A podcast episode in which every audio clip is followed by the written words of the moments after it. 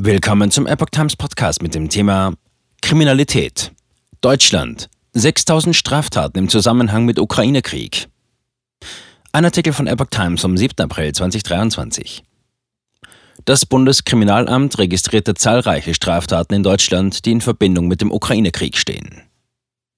Seit Beginn des russischen Angriffs auf die Ukraine im Februar 2022 sind in Deutschland rund 6000 Straftaten registriert worden, die in Zusammenhang mit dem Krieg stehen. Dabei handele es sich unter anderem um Sachbeschädigungen, Beleidigungen, Bedrohungen, aber auch körperliche Übergriffe, berichtete die Neue Osnabrücker Zeitung mit Verweis auf Angaben des Bundeskriminalamtes.